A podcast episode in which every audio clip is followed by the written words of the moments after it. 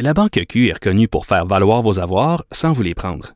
Mais quand vous pensez à votre premier compte bancaire, tu sais, dans le temps à l'école, vous faisiez vos dépôts avec vos scènes dans la petite enveloppe. Hmm, C'était bien beau. Mais avec le temps, ce vieux compte-là vous a coûté des milliers de dollars en frais, puis vous ne faites pas une scène d'intérêt. Avec la Banque Q, vous obtenez des intérêts élevés et aucun frais sur vos services bancaires courants. Autrement dit, ça fait pas mal plus de scènes dans votre enveloppe, ça. Banque Q. Faites valoir vos avoirs. Visitez banqueq.ca pour en savoir plus. Pendant que votre attention est centrée sur cette voix qui vous parle ici, ou encore là, tout près ici, très loin là-bas, ou même très, très loin. Celle de Desjardins Entreprises est centrée sur plus de 400 000 entreprises partout autour de vous. Depuis plus de 120 ans, nos équipes dédiées accompagnent les entrepreneurs d'ici à chaque étape pour qu'ils puissent rester centrés sur ce qui compte, la croissance de leur entreprise.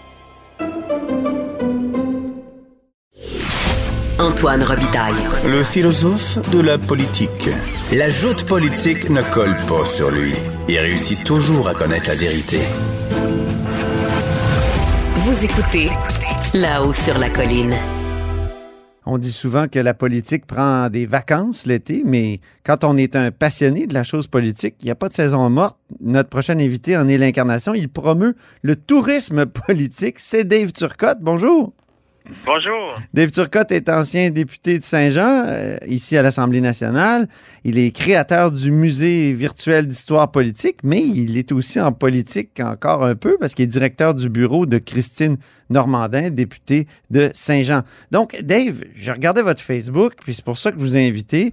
Vous avez fait beaucoup de visites cet été. Vous nous proposez comme un circuit politique euh, québécois. Euh, quelles ont été vos découvertes de, de la saison?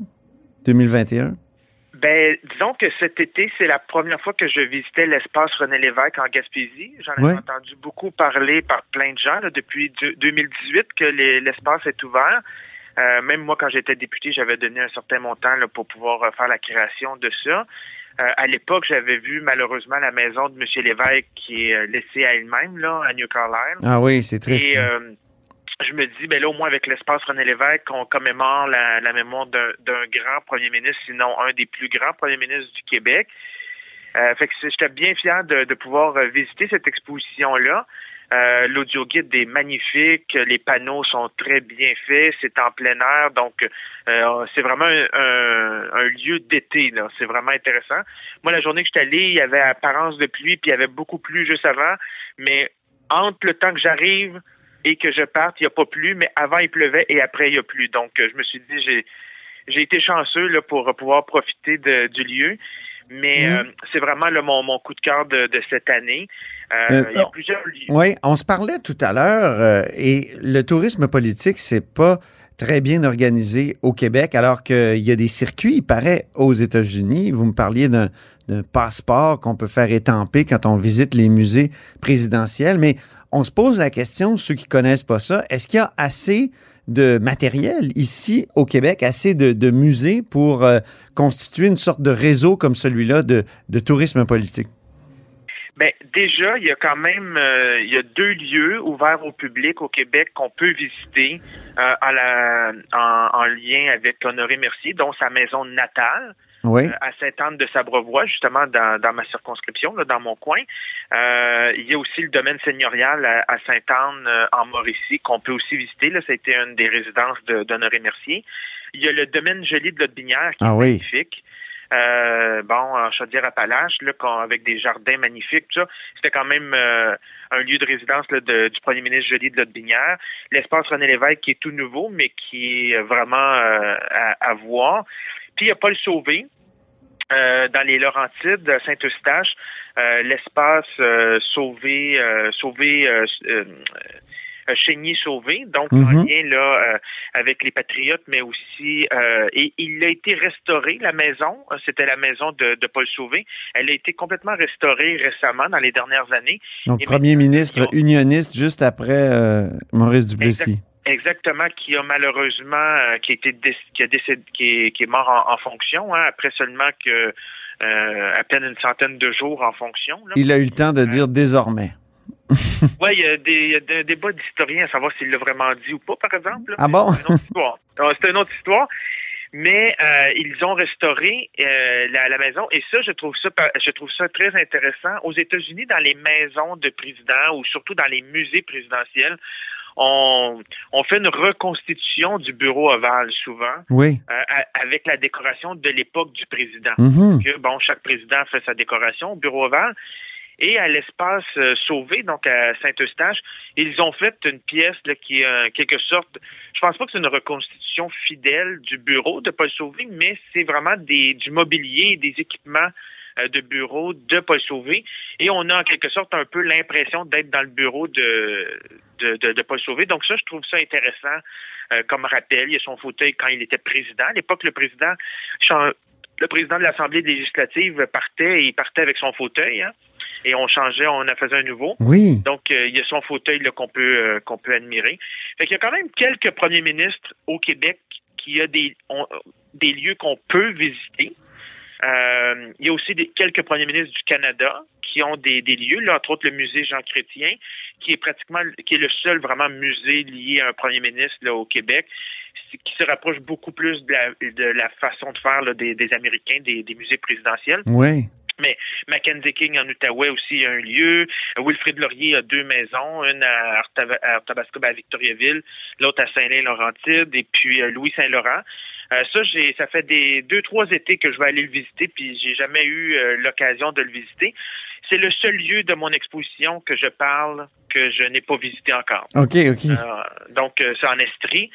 Euh, et puis, il y a aussi quelques lieux en lien avec des, des premiers ministres avant la Confédération. Donc, soit du, euh, des premiers ministres du Canada euh, uni Uni. OK. ou du Canada euh, Est. euh, à l'époque, donc, euh, entre autres, là, euh, euh, Étienne Pascal Taché, puis euh, aussi, euh, euh, voyons, là, j'ai, j'ai un blanc là, de notre ami qui était avec euh, Cartier. Euh, Oui.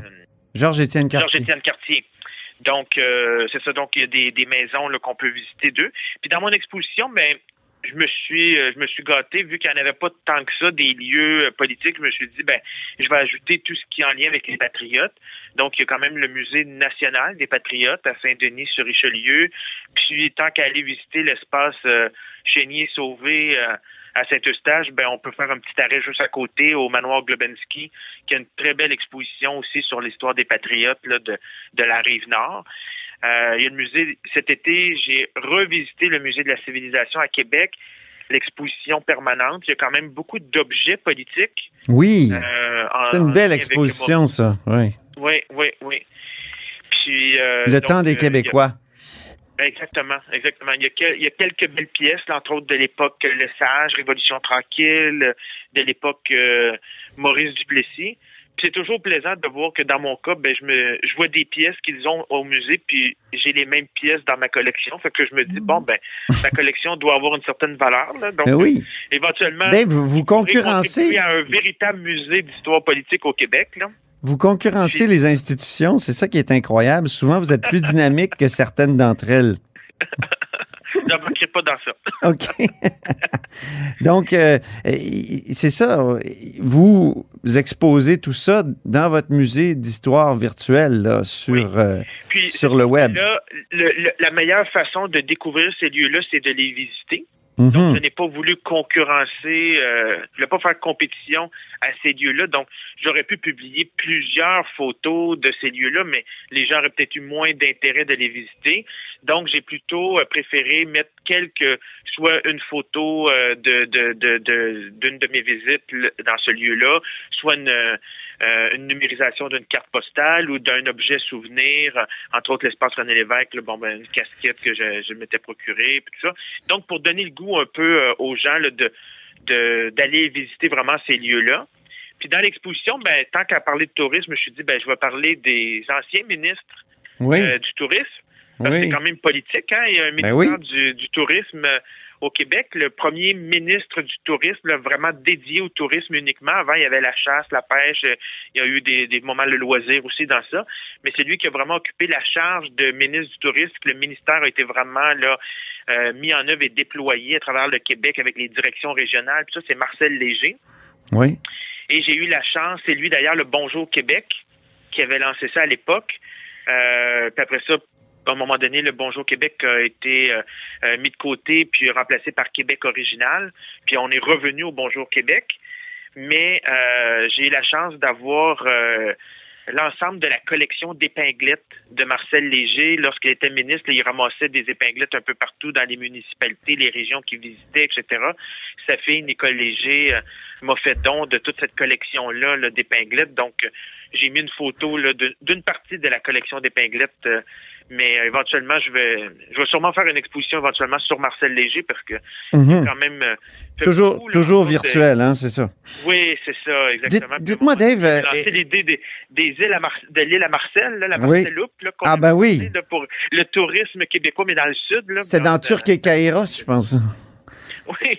Dites-moi, Dave, euh, les- on a annoncé les espaces bleus au gouvernement du Québec. Est-ce qu'il Oui. devrait y avoir, euh, comment dire, une préoccupation particulière pour le, le tourisme et, et les artefacts politiques dans ces espaces-là?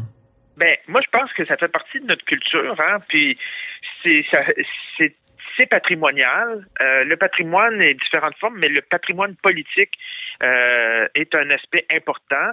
Euh, je suis membre maintenant de la que j'ai contribué avec eux à, tout le, le revoir le, plan d'action, le, plan stratégique pour se positionner, tout ça, pour faire connaître davantage le patrimoine politique au Québec.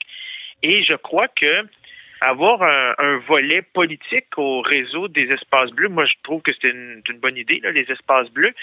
Euh, mais ça serait très bien là euh, d'avoir euh, puis comme je, vous avez mentionné tantôt qu'on s'était parlé d'avoir un genre de, passeport ou autre là un- une carte puis que les gens qui se promènent d'un lieu politique à l'autre ben puissent collectionner peut-être un, soit une épinglette ou un autocollant ou un étampe dans le passeport puis à la fin ben Ça fait partie du- du un genre de plaque Ouais. comme quoi vous avez fait le parcours, etc. Et ça pourrait donner le goût à certaines communautés, même au gouvernement, de- d'acquérir, de, mettre en valeur des maisons de premiers ministres du Québec qui, des fois, à un moment donné, tombent à- à- sur le marché de la vente. Et Ben puis oui. on pourrait faire des certaines expositions, soit avec l'histoire de la région, mais en lien avec l'histoire du premier ministre. C'est- notre devise, hein? Je trouve ça quand même particulier. C'est notre devise, je me souviens. Il n'y a aucun musée sur lui, quand même. Là. Sur qui? Pardon. Maurice Duplessis. Ah ben oui, Pas créer un débat, mais c'est quand même euh, un premier ministre qui a été longtemps. important, marquant, oui. Puis on aime qu'on n'aime pas, il laisse personne indifférent. Ah Il n'y a oui? quand même pas de musée sur lui. Je trouve ça quand même particulier. Aucune maison qu'on peut visiter de lui. euh. En, terminant, Dave Turcotte, euh, vous qui revisitez constamment notre passé politique, est-ce qu'il y a des slogans dans la présente campagne qui, euh, qui euh, comment dire, ont des résonances euh, dans le passé? Ben, la- le premier slogan qui a été dévoilé quand même il y a quelques semaines, là, le slogan des conservateurs, Agir pour le Québec, Oui. Moi, je me souviens de d'avoir vu Agir pour le Québec, euh, c'était le, le- je pense le, slogan ou le thème du congrès du Parti québécois en 2011. En tout cas, ça Agir en toute liberté, mais ça se rapprochait beaucoup. Puis il y avait une déclinaison Agir pour le Québec. Puis les libéraux du Québec ont déjà utilisé aussi ce, ce slogan-là dans les années 80. Je trouve ça toujours intéressant de voir l'évolution des slogans ou les, les partis qui utilisent, puis c'est pas la première fois, là, ça arrive souvent. Euh, tu sais, même bon, le, le Parti libéral, que bon, euh, euh, là, c'est agir, euh, avançons ensemble. Ensemble, Euh, oui. Leur élection, c'était choisir d'avancer. Donc, des, des, des slogans qui peuvent être utilisés au fond à différents partis. Euh, mais il y a quand même c'est quelque chose que j'aimerais travailler, là, une exposition sur les slogans de campagne des différents partis, parce qu'il y a quand même des slogans qui ont marqué l'histoire. Euh, le fameux euh, Parti propre au Québec du Bloc québécois là, de 2004, je pense. Il était vraiment original, celui-là. Oui, c'en est un. Puis il y a des slogans qu'on a l'impression que c'est les slogans de campagne, mais qui n'ont jamais été vraiment un slogan, comme le fameux 100 000 emplois des libéraux de 70. C'était pas ça le slogan, c'était Québec au travail. Ah oui. Mais on se souvient plus du 100 000 emplois. Euh, et puis, il y, a des, il y a différents types de slogans. Les slogans qui parlent plus des autres que de nous, là, Oui. Dont euh, le fameux euh, de 73 des libéraux non au séparatisme. Là. Et ils parlent plus des, Ben oui. de la peur qu'ils ont des autres que de leur propre parti. Là. Donc, euh, je trouve que c'est intéressant quand même de voir les... les ça en dit long. Hein, Ben- Un slogan, c'est la, la carte de visite d'un parti durant une campagne électorale. Exactement. Il faut bien le choisir. Là. Ça vous fait un bon projet pour euh, votre musée virtuel? Alors, Ça, ça sera une belle occasion de montrer toutes les, les affiches électorales et autres que, euh, que j'ai en banque. Là. Donc, et c'est- une autre belle ça occasion de revenir à la hausse sur la colline. Merci beaucoup, euh, Dave Turcotte. fait plaisir. Dave Turcotte l'été, puis visiter le Québec, puis euh, le visiter politiquement. Ben oui, puis il reste encore euh, quelques semaines à l'été. Merci. Oui. Merci beaucoup. Dave Turcotte est ancien député de Saint-Jean, créateur du Musée virtuel d'histoire politique du Québec. Il est engagé en politique. Il est directeur du bureau de la bloquiste Christine Normandin et organisateur dans cette campagne.